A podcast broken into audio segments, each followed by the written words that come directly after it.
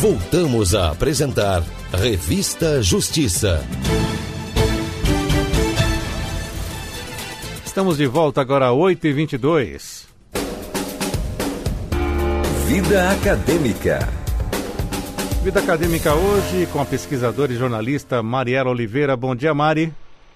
Bom dia, Sérgio. Bom dia a todos os ouvintes da Rádio Justiça. É uma alegria falar com vocês. E hoje temos um entrevistado em nossos estúdios, o presidente da CAPES, Anderson Correia, que vai falar conosco aqui no Vida Acadêmica. A CAPES, que é a coordenação de aperfeiçoamento de pessoal de nível superior para a melhoria da qualidade de ensino do país.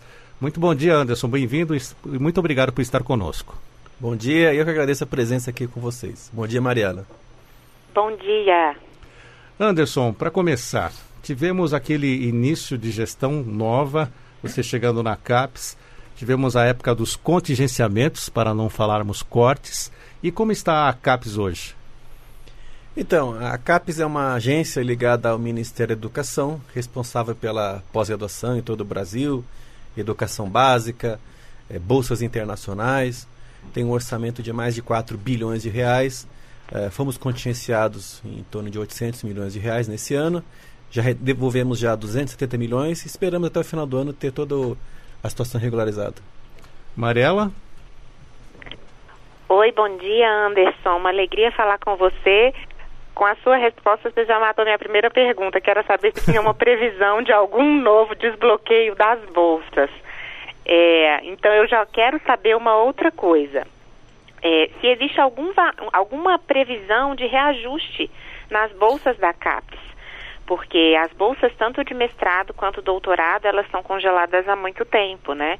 E o último reajuste, se eu se, se eu tiver enganada, você me corrija, ele foi realizado em 2013. É, então não se corrigiu nem a inflação. Vocês têm estudado, tem alguma previsão de algum tipo de reajuste? Porque eu lembro que eu fui bolsista da CAPES, viu, Anderson, no meu mestrado na Unicamp há muitos anos atrás. E esse dinheiro era muito importante para mim, assim como é para todo mundo que é bolsista. Tem alguma boa notícia nesse sentido? Algum planejamento para algum tipo de reajuste? Então, Marielle, essa tua pergunta é muito importante. Eu, por exemplo, fui bolsista da FAPESP, equivalente à CAPES, só que estadual, né? em 1998, ou seja, 21 anos atrás. E à época a minha bolsa era de mil reais por mês. Né? Isso, o valor de, de compra disso daí era muito maior do que é hoje. Tanto que assim, uhum. a gente conseguia é, ter dedicação exclusiva ao mestrado. Na época até eu casei com sendo bolsista de mestrado. Fui bolsista da CAPES no, no Canadá também. Fiquei lá quatro anos. Vivia da bolsa.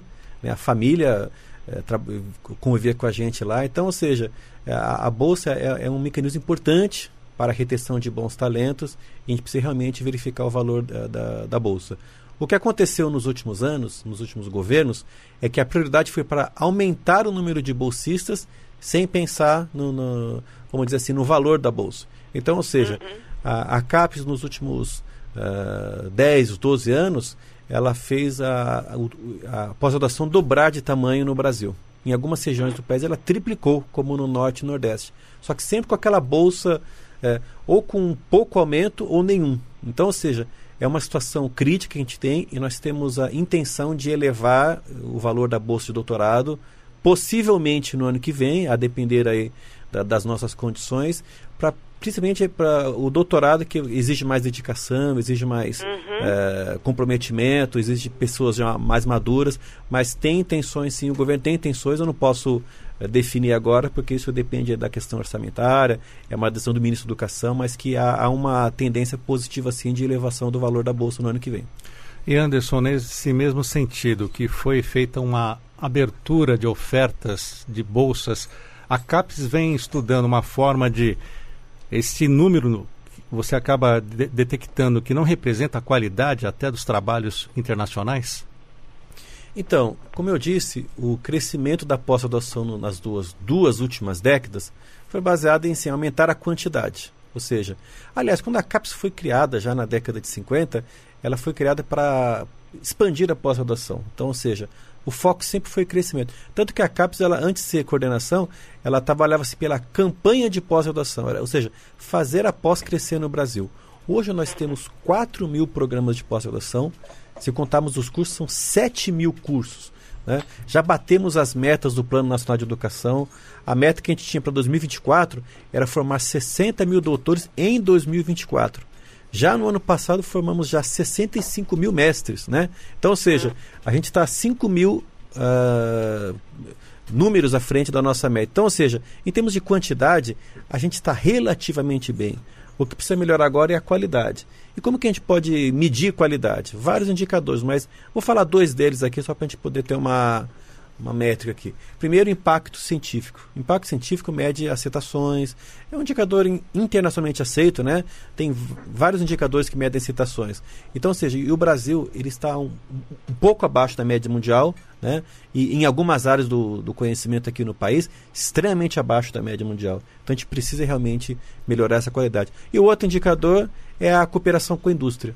Qual, qual o percentual de artigos científicos brasileiros são escritos com coautores da indústria. E esse número no Brasil é de 1% só. Então, ou seja, só 1% dos artigos científicos são produzidos em coautoria com a indústria. É muito baixo esse indicador, ele deveria ser pelo menos 5%, como é na Alemanha e na Coreia do Sul. Mari? Bom, a partir da colocação, Anderson, é, queria puxar a nossa conversa para o tema dos mestrados profissionais e dos doutorados profissionais, que vão diferir né, do estudo acadêmico exatamente para atender a uma demanda específica do mercado de trabalho. É, o doutorado profissional é, é uma é uma possibilidade bem recente, né, aqui no Brasil, mas o mestrado profissional já tem um tempinho.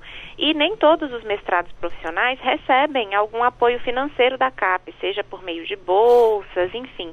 É, esses programas, com uma abordagem mais aplicada, sem muito recurso, eles vão acabar permanecendo limitados. É, e eu quero saber se, pensando então nisso, né, nessa valorização de parcerias com a indústria, se tem algum plano de fomento para os mestrados e para os doutorados profissionais, com investimentos, que não são só bolsas, né, são investimentos em laboratórios, em equipamentos, enfim. Então, Mariela, uh, hoje no Brasil nós temos 800 cursos de mestrados profissionais em todo o país, seja no setor público, privado, em todas as áreas do conhecimento. Vou dar um exemplo, uh, eu sou professor do ITA, né, licenciado, fui reitor da, da, dessa escola, e a gente tem, tinha lá o mestrado profissional em engenharia aeronáutica com financiamento da Embraer. Então, ou seja, a CAPES não financiava esse programa, nós formamos 1.800 mestres nos últimos 20 anos, a maioria foi trabalhar na Embraer, 99%. Ainda existe o programa, um programa que tem 30 vagas por ano e tem 6 mil candidatos em todo o país. Ou seja, é o mestrado mais concorrido do Brasil. 200 candidatos por vaga. A Embraer, ela dá a bolsa para o aluno, ela paga o custeio do programa, investe no, no fomento, na pesquisa, né? E os professores eles atuam tanto na graduação do ITA, no, na, na pós-acadêmica e atuam no mestrado profissional. Então é um modelo de sucesso. E assim como esse, existem outros grandes exemplos. Né?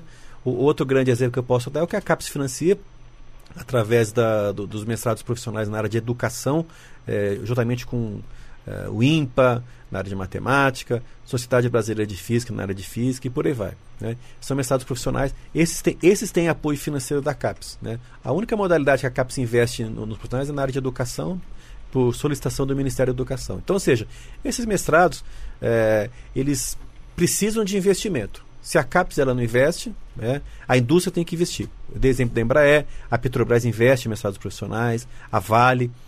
Nós temos um mestrado profissional com o Conselho Federal de Enfermagem, o COFEM, que ele investe em mais de 500 bolsas de mestrado. Então, ou seja, é a possibilidade que tem da universidade fazer parceria com empresas e as empresas financiarem.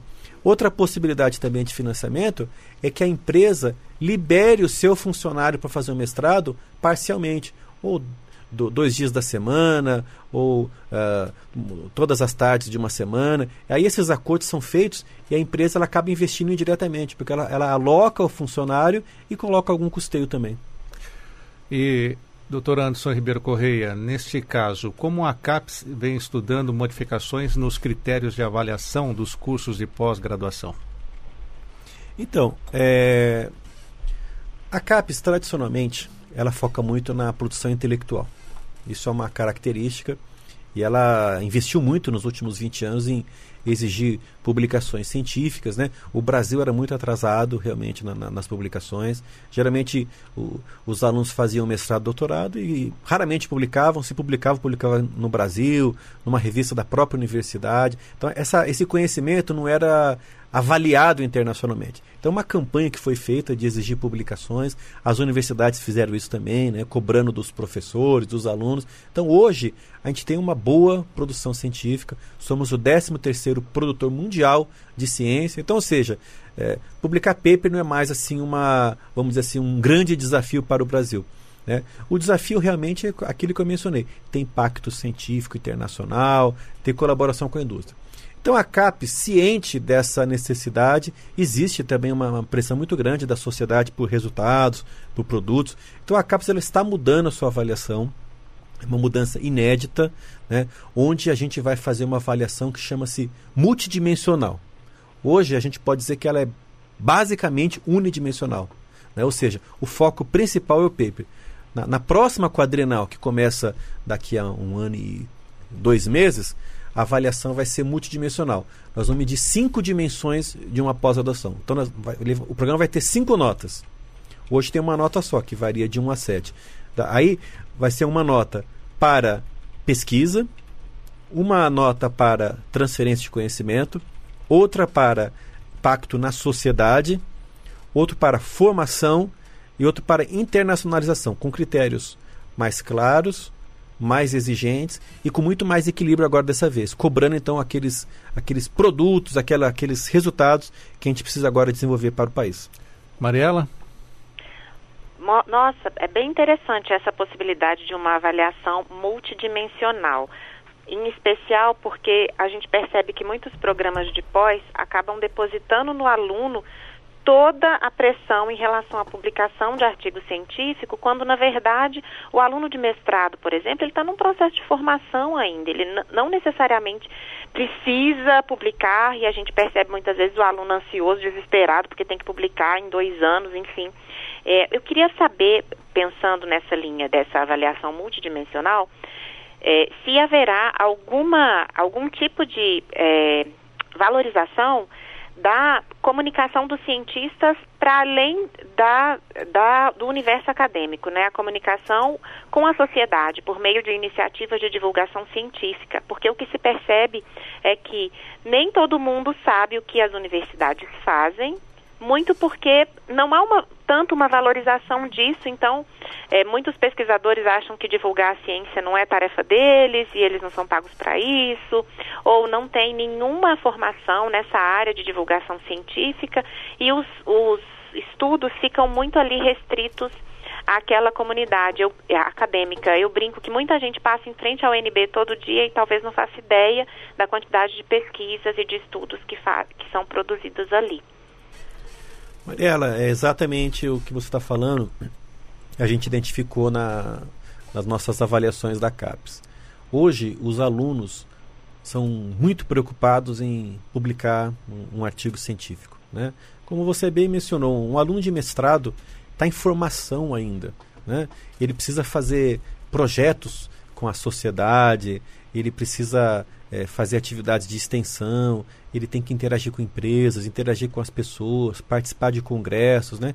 E aí isso não é valorizado pela CAPES. A única coisa que é valorizada é o artigo científico. Então ele abandona essas outras ações, vira as costas para a sociedade para publicar o seu tão sonhado artigo que vai ser publicado numa revista que às vezes nem tem tanta leitura aí por parte da, da sociedade, né? Então, uh, exemplo, estava falando aquele caso do, do mestrado profissional com a Embraer, vou, dar, vou repetir esse exemplo, né?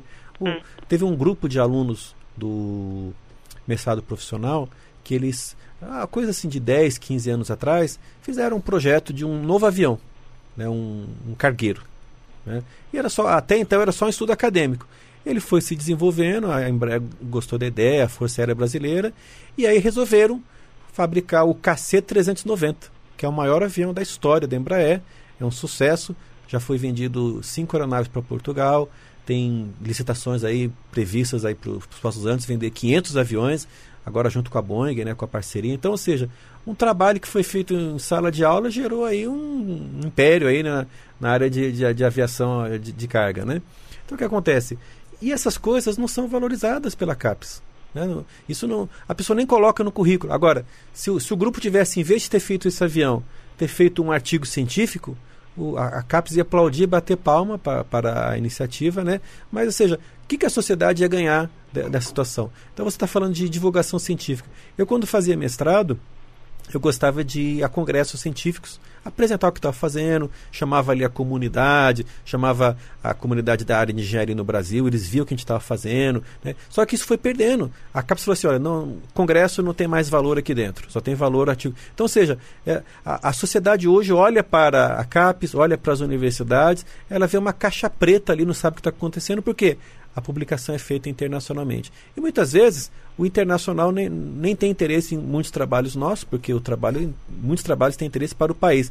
E às vezes a comunidade brasileira não tem acesso a esse serviço internacional, não sabe, às vezes nem entende o artigo também. Vai ler o artigo, está cheio lá de equação, tabela, gráficos, né? Então, ou seja, a gente tem que valorizar sim a comunicação para a sociedade e, e o, uma das dimensões, como eu disse para você, chama-se impacto na sociedade. Nós vamos colocar métricas para que a sociedade ela sinta a importância da pesquisa. Ou seja, vai sair muito da teoria para um resultado prático que possa influenciar no dia a dia das pessoas. Sim. Né? Muita gente, quando ouve a gente falar assim dessa situação, diz assim: ah, vocês estão abandonando a pesquisa básica. Não, não é verdade. Qualquer país, desenvolvido ou não, mesmo na Coreia, mesmo no Japão, na Alemanha, tem muita pesquisa básica, tem, tem pesquisa teórica, é, é, importante que a gente tenha isso. Agora, a pesquisa básica não pode ser um fim em si mesma. Né? Nenhum país fala assim, olha, a pesquisa básica ela é a nossa, nossa principal meta. Não, a nossa meta é a pesquisa aplicada, que leve a tecnologia, leve ao desenvolvimento e o bem-estar social. Tem, tem uma sequência. O que está acontecendo no Brasil hoje é que a pesquisa básica, em, em alguns locais, se tornou um fim em si mesma. Então, ou seja, o pesquisador, ele, o foco dele é fazer aquela pesquisa, acabar, começar outra pesquisa básica, terminar, começar outra pesquisa básica e, e virar uma, um, um, ciclo sem fim de pesquisa básica. O que a gente precisa, assim, vamos fazer a pesquisa básica. Concluiu, agora fala assim, de, ela tem potencial para ser uh, subir um nível? Ok, então vamos passar agora para uma pesquisa aplicada. Acabou a pesquisa aplicada. Vamos agora uh, transformar isso em uma tecnologia, vamos uh, colocar no mercado? Ok. Ou colocar na sociedade, se for uma pesquisa em outra área do conhecimento de humanos, por exemplo. Né? Então, ou seja, ela tem que ter uma sequência e ao final ela tem que ter o produto. Mesmo que isso leve 10, 15, 20 anos, mas a gente sempre tem que focar no resultado para a sociedade. A sociedade tem que ganhar com a pesquisa. É bem verdade que tem pesquisa que vai dar resultado lá na frente, mas já tem que começar com esse foco já e numa sequência, dando sempre resultado para a sociedade. Né? E estou falando aqui de engenharia, mas vou dar um exemplo na área do direito por exemplo. Mesmo pesquisa na área do direito, tem que ter foco na sociedade, né? Uma mudança de legislação, Sim. uma mudança de metodologia, uma, uma nova norma que pode ser implementada na, no setor médico, no setor é, jurídico aí da, da, da, cidade. Então, ou seja, a gente precisa sempre focar assim, olha, que melhorias que o país pode ter com o meu trabalho e a sociedade ganhando com isso. Mari, a última pergunta na verdade, nem é uma pergunta, só um comentário a partir do que você falou sobre a caixa preta, né? Uma, da, uma a proposta do nosso quadro aqui, Vida Acadêmica, é exatamente abrir um pouco essa caixa preta do universo das pós-graduações, porque muitas pessoas acham que é algo muito difícil, muito é, oneroso, que tem que perder a vida, perder a saúde, perder os amigos enquanto se faz uma pós-graduação. Eu queria que você comentasse um pouco isso. Eu sempre falo que existe vida além da pós-graduação, que as pessoas têm que entender que a pós-graduação é um pedaço da vida delas, não é a vida inteira. Como que a CAPES é, percebe isso, assim, essa, a gente é, acabou de passar aqui o setembro amarelo, né? A gente tem, infelizmente, muitos estudantes com problemas de saúde mental por essa pressão, por, uh, enfim, N fatores. Queria é, saber de você se a CAPES pensa ou tenha pensado em algumas alternativas para uh, auxiliar ou não facilitar, né, mas auxiliar na saúde mental desses estudantes de pós-graduação. Então, Mariela, eu, eu lembro quando eu fiz doutorado no Canadá, é, antes de começarem as aulas, a gente tinha uma, uma semana de assim adaptação à universidade. Uma série ah, de palestras legal. eram oferecidas aos alunos para que eles é, entendessem melhor como funciona o universo acadêmico. Tinha uma palestra que era assim, relação do orientador com o orientado. Né? Aprender a lidar com o orientador, o professor, né?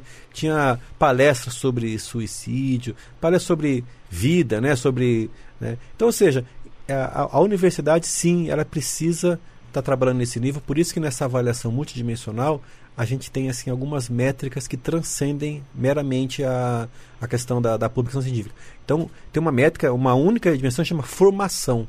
Lembrar que a pós-graduação não é só para entregar resultados é, concretos para a sociedade. É também. Exato. Mas ela é para formar as pessoas. E a, e a, pessoa tem que ser bem formada, né? Então, ou seja, é, o programa de pós-graduação tem que pensar na, na, no, ser, no ser humano, pensar na, na, na pessoa que está ali, que ela está enfrentando dificuldades. Como você mencionou, pensar numa bolsa de estudo adequada, que ele consiga ter paz né, para poder fazer o trabalho dele. Então, a gente está sempre trabalhando nessa linha, né? E obrigado pelos comentários. E Anderson, uma última pergunta rapidamente. Qual é a preocupação da CAPES e do MEC com a educação básica? Vocês estão articulando mais recursos para essa educação básica, já que estamos falando só de pós-graduações? Então, né, a gente está. A CAPES faz parte do Ministério da Educação. E o Ministério da Educação atende desde creche até doutorado no exterior. Então, ou seja, por quê? Porque a, a, a educação básica é o insumo da educação superior. Se a educação básica for mal, a educação superior vai mal também. Né? E assim, por consequência, o mestrado, o doutorado e tudo a tecnologia do Brasil. Fazer tecnologia não é só criar institutos de engenharia. Fazer tecnologia é ter gente hábil em todos os setores, né, em todas as áreas do conhecimento. Particularmente agora, nesse ano, a gente está lançando o um programa Ciência E10, incentivando professores da educação básica nas áreas de matemática, física, química e biologia, que nós estudamos que é a maior carência que a gente tem hoje na básica é, é nessa categoria. Mas a gente tem programas em todas as áreas do conhecimento. Uh, a gente vai criar agora o mestrado profissional em geografia, mestrado profissional em letras, em, em várias áreas a gente precisa investir. Nós temos que formar professores de educação básica. A maioria dos professores não atua na área de formação. Então hoje tem professor de história dando aula de geografia, professor de matemática dando aula de ciências, professor de uh, língua portuguesa dando aula de artes. Então, ou seja, tem uma, uma carência em todas as áreas e a CAPES tem um programa grande, vários programas na verdade, a gente investe e estamos agora é, trabalhando junto à Comissão de Educação da Câmara. Levamos ao deputado Pedro Cunha Lima uma proposta de emenda parlamentar robusta para investir recursos na pós-graduação e esse, esse, essa emenda será votada na quarta-feira que vem, daqui a oito dias. A gente está bem atento, a gente vem trabalhando com todos os parlamentares da Comissão de Educação, são mais de 50, mostrando a importância dessa emenda. Se ela for feita, a gente pretende colocar mais é, 80 mil professores nos cursos de pós-graduação do país, né, com financiamento da CAPES. Está certo. Agradecemos a presença do presidente da CAPES, a coordenação de aperfeiçoamento de pessoal de nível superior, Anderson Ribeiro Correia, hoje ao vivo em nossos estúdios, participando do quadro Vida Acadêmica, junto com a nossa colunista, pesquisadora e jornalista Mariela Oliveira. Mari, primeiramente a você, muito obrigado. Eu que agradeço, viu? Agradeço a presença de Anderson aqui. E também, Anderson, muito obrigado por estar conosco na Rádio Justiça e já fica o convite para uma próxima. Obrigado, conte com a gente.